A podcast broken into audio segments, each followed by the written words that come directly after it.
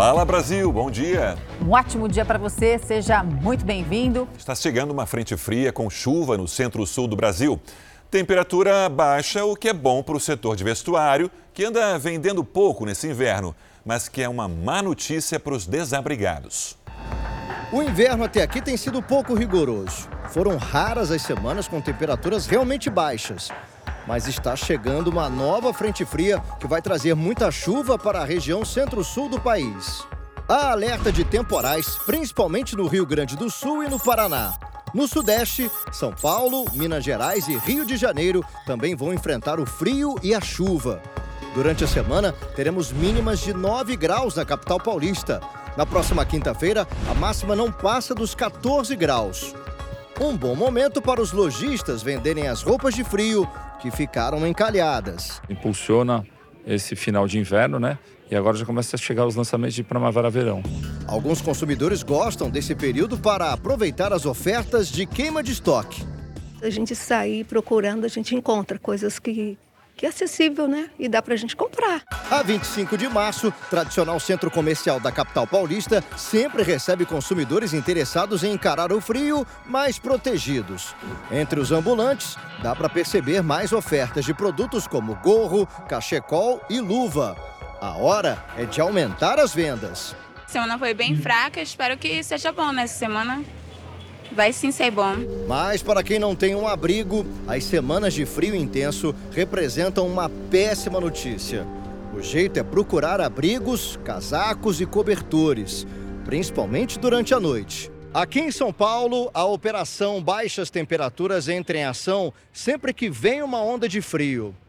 Tendas como essas são instaladas e montadas em várias regiões da cidade quando os termômetros atingem 10 graus ou menos, o que vai acontecer essa semana. Nessas tendas instaladas pela prefeitura, como aqui na Praça da Sé, no centro de São Paulo, as pessoas em situação de rua são recolhidas para abrigos municipais. Até hoje, desde o início da operação que aconteceu no dia 30 de abril, mais de um milhão de atendimentos já foram feitos e as atividades vão continuar até pelo menos o dia 30 de setembro. 58 mil cobertores já foram distribuídos, junto com alimentos como sopas e pães. A população pode ajudar as pessoas em situação de rua por meio da Central 156, ligação gratuita, que funciona 24 horas por dia. Não é necessário se identificar. Nossa preocupação maior é, são as condições de acolhimento com as pessoas em situação de rua e o convencimento para que elas possam ir a um lugar seguro, passar a noite e evitar qualquer problema como a hipotermia, que pode gerar até a morte. E daqui a pouco a gente vai ao vivo a Santa Catarina, onde o mau tempo já causou estragos. Bom, a Europa registrou o mês de julho né, mais quente em 30 anos. O relatório da ONU atribuiu o calor extremo do hemisfério norte às mudanças climáticas. Em Portugal, a situação é ainda pior, viu? O país teve o mês de julho mais quente em 92 anos, com temperaturas que passaram dos 47 graus. Só para se ter uma ideia, o Brasil nunca atingiu essa temperatura. A maior temperatura já registrada aqui no país foi em 2020, em Mato Grosso, menos de 45 graus. Ou seja, é muito calor. Não, é assim, 45 graus marcado no termômetro, 47 graus em Portugal marcado no termômetro. Imagine a sensação também, a sensação era, foi pior. Olha, um brasileiro foi espancado junto com venezuelanos em Portugal. A gente vai até Salvador com o Henrique Terra, que tem informações sobre esse caso ao vivo pra gente, né, Henrique? Bom dia, o que, que aconteceu?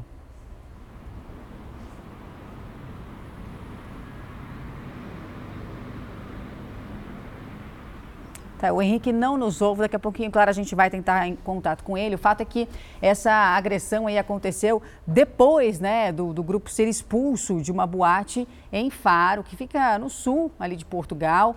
E esse homem, esse brasileiro, é natural de Ilhéus, né, no sul da Bahia, chama Douglas Rosa, trabalha na área de construção civil, vive inclusive há três anos na cidade. E ele estava com a esposa, com amigos, numa boate para comemorar ali um aniversário.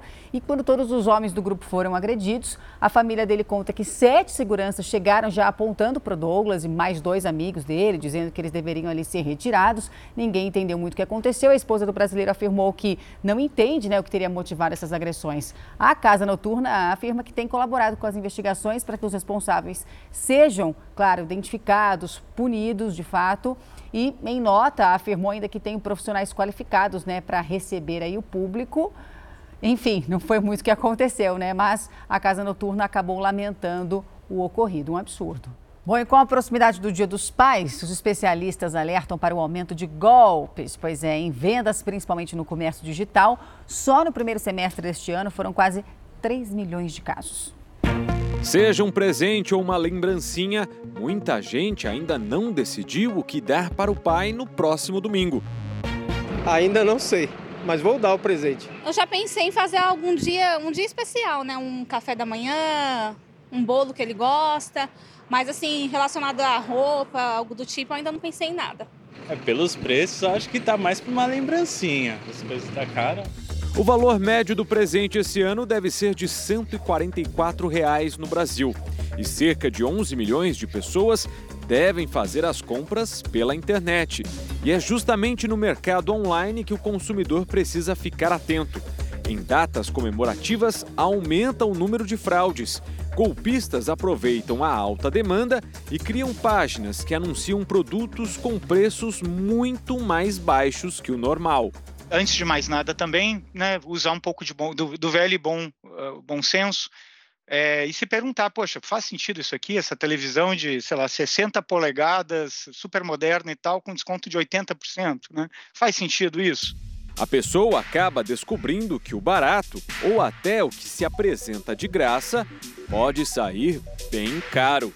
Maurício caiu no que os especialistas chamam de phishing.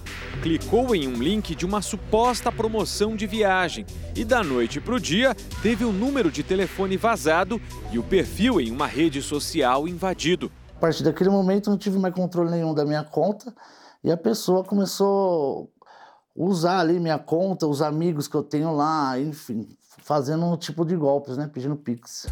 Os criminosos foram além.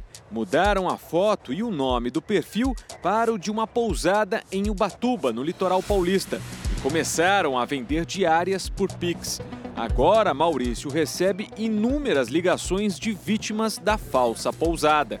Todo final de semana, todo feriado, é, eu sempre estou recebendo alguma ligação, alguma mensagem, a pessoa me cobrando, né, querendo explicações por que está no meu nome? Por que está o meu número?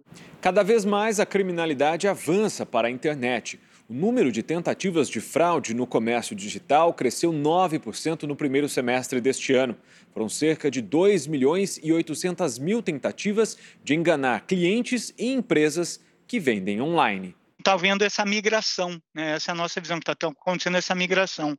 O criminoso também está passando por um processo de transformação digital, atacando cada vez mais nesse universo, que é também mais cômodo e mais seguro para ele. Hoje, o comércio digital se tornou um hábito do brasileiro. Nos primeiros seis meses deste ano, o setor faturou mais de 73 bilhões de reais.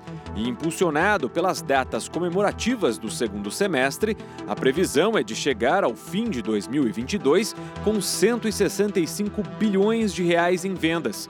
Mas para que as compras sejam seguras, é preciso atenção.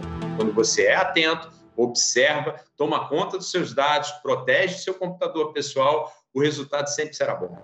Lições que Maurício agora garante botar em prática. Eu aprendi que, na verdade, para mexer agora com o celular tem que ficar ligeiro. Qualquer mensagem não pode cair nessa, não. Entrou no link lá, cai fora porque é golpe.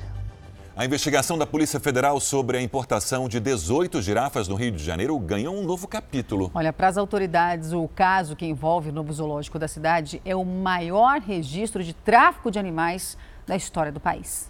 As girafas que desembarcaram no Rio de Janeiro, vindas da África do Sul, estão no centro de uma investigação que já dura nove meses e envolve denúncias de maus tratos e tráfico ilegal de animais.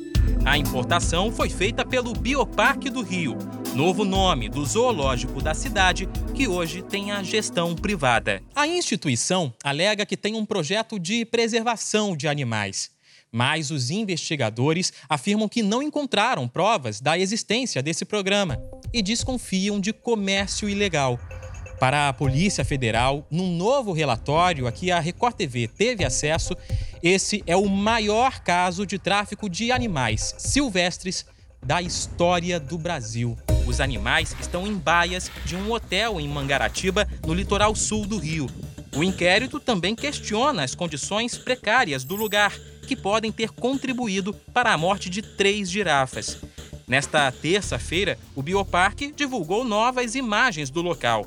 Segundo a instituição, a perícia criminal contraria laudos técnicos que comprovam o bem-estar delas, que estariam em baias maiores do que o tamanho mínimo previsto em lei. O parque também nega qualquer ilegalidade. Mas, para a Polícia Federal, não há local adequado no Brasil para receber e manter as 15 girafas sobreviventes. A solução seria enviá-las de volta ao país de origem. Organizações internacionais já teriam se colocado à disposição para transportar as espécies até reservas de proteção na África do Sul. Se elas forem devolvidas para o importador, é, nós corremos o risco que elas sejam vendidas para caça, ou que tenham um destino ainda pior do que elas têm aqui. Então, para a segurança delas, a nossa solução seria a construção de um santuário aqui no Brasil, onde elas pudessem viver em paz, sem exploração, sem serem exibidas, sem comercialização. A Record TV procurou o Ibama para repercutir o relatório da Polícia Federal e não teve retorno. O resort Porto Belo, onde as girafas estão desde a chegada ao Brasil, informou que é parceiro do Bioparque novo vírus, viu? De origem animal, infectou 35 pessoas na China. O estudo foi publicado numa revista científica internacional. O chamado Enipavírus causa febre, cansaço, tosse, dores de cabeça, dores musculares e também náuseas. Não há registro de mortes até agora. Segundo cientistas, o contágio aconteceu depois de contato com roedores. O Supremo Tribunal Federal analisa hoje o reajuste de 18% nos salários dos juízes e servidores do Judiciário. Vanessa Lima, ao vivo de Brasília, bom dia. Se o aumento for aprovado, quanto o ministro do STF vai ganhar, Vanessa? Bom dia, Sérgio. Haverá uma sessão virtual e, caso o aumento seja confirmado, o salário de um ministro do Supremo Tribunal Federal vai passar de pouco mais de 39 mil reais para quase 46 mil e 500 reais. A decisão final não é do Supremo e sim do Congresso Nacional, que vai analisar essa proposta de aumento e pode até mesmo vetar. Esse pedido de reajuste foi feito por associações de juízes e servidores do Judiciário, que alegam que estão há mais de três anos sem receber aumentos. Os salários dos servidores, no caso dos ministros do STF, por exemplo, foi reajustado pela última vez em 2018. Sérgio, Roberta. Obrigada, viu, Vanessa? E uma organização criminosa suspeita de fraudes tributárias é alvo de buscas hoje nos estados de São Paulo e Alagoas. Segundo a investigação, o grupo emitiu 76 milhões de reais em notas fiscais falsas por meio de pelo menos cinco empresas de fachada ligadas ao setor de plásticos. Para isso, contavam com a ajuda de contadores, né, de empresários. São cumpridos hoje, portanto, mandados de busca e apreensão, colocação de tornozeleira eletrônica de seis suspeitos e o bloqueio de 9 milhões de reais em contas bancárias, além de imóveis. A chamada Lei do Assédio já está valendo em Salvador e prevê multa de até 20 mil reais em casos de importunação contra mulheres. Uma comissão da Prefeitura vai investigar e apurar as ocorrências. A multa da lei do assédio varia de 2 mil a 20 mil reais para quem importunar as mulheres. A legislação foi regulamentada pela Prefeitura da capital baiana e divide opiniões. Infelizmente, eu acho que isso não vai ser usado na prática, no dia a dia, com a violência que acontece diariamente com mulheres. Por que você acha que não vai dar certo? Porque as questões vão ser sempre questionadas de não ter condições, de é, a classe social do, da pessoa não vai permitir que ela tenha valor para pagar essa indenização. Então, assim, vai ser uma lei que vai ficar, para mim, no meu ver, vai ficar na gaveta. A lei se aplica aos casos de violência de cunho sexual ou que viole a dignidade da mulher através do constrangimento, intimidação e ameaças. De acordo com a Secretaria de Segurança Pública, em 2021, a Bahia foi o estado com maior número de denúncias de violência doméstica. Foram quase 50 mil registros. Marcelo veio de Natal, no Rio Grande do Norte. E se essa lei chegar lá em Natal também para vocês, esses números podem reduzir? Acho que sim, acho que sim. Você ia gostar se chegasse lá? Eu gostaria, porque eu sou contra, né? Não gosto de violência contra a mulher. Vamos ver, né? De repente, é, saindo do bolso, eles vão ficar, vão sentir, né? Bom, não conseguir chorar, não produzir lágrimas, o que parece apenas uma questão né, de personalidade de cada um, pode ser, na verdade, o sinal de uma doença autoimune, conhecida como síndrome seca. Ela pode afetar vários órgãos, mas costuma se manifestar primeiro nos olhos e na boca. Um sorriso que demonstra alegria. Cara fechada, que pode ser de preocupação. Nosso corpo comunica isso, normalmente, quando se está triste, chora. Prefiro chorar. Tem muitos momentos que você chora para extravasar a sua raiva. E o choro alivia? É, exato, alivia. Agora, você já imaginou como deve ser querer e não conseguir chorar? Tem gente que é assim. E este não é um problema psicológico, é físico. Existem pessoas que têm uma síndrome que impede a produção de lágrimas. É a síndrome de Jogren. E ela acontece porque os anticorpos, né, anticorpos que são produzidos, eles inflamam as glândulas, né, as glândulas que produzem a lágrima, as glândulas que produzem a saliva. Então, é o nosso próprio organismo que produz esse processo inflamatório que causa essa inflamação na pessoa. Isso acontece normalmente em decorrência de outros processos infecciosos e tem outras consequências. Temos também a pele se torna seca e, numa porcentagem em torno de 50% dos pacientes, nós podemos ter manifestações sistêmicas da doença. A síndrome de Jogren também é chamada de síndrome seca ou do choro. Atinge nove mulheres a cada homem. É mais presente numa faixa dos 40 aos 60 anos o diagnóstico é difícil, por ainda ser uma doença menos conhecida do que outras que causam os mesmos sintomas. A Elaine sofreu até descobrir o que tinha. Eu já cheguei no pronto-socorro com muita dor na glândula inflamada e fazer teste de, médico pedir teste de cachumba porque não tenho conhecimento da síndrome de Jogren. Já cheguei no médico dele jogar no Google para saber o que é a doença e até ficar com medo de prescrever algum medicamento. Se tivesse descoberto mais cedo, poderia ter sofrido menos. Cheguei a ter ceratite difusa, chama, é a ferida na córnea. São úlceras na córnea. Dói demais, demais, dói muito. Cheguei a fazer cinco cirurgias de oclusão no ponto lacrimal. Quando foi a última vez que você chorou? Nossa, eu não me lembro, porque foi gradualmente. Eu fui perdendo a lágrima e a saliva aos poucos, né? Chegou uma hora que eu não tinha mais é, lágrima nenhuma. Hoje a professora está em tratamento.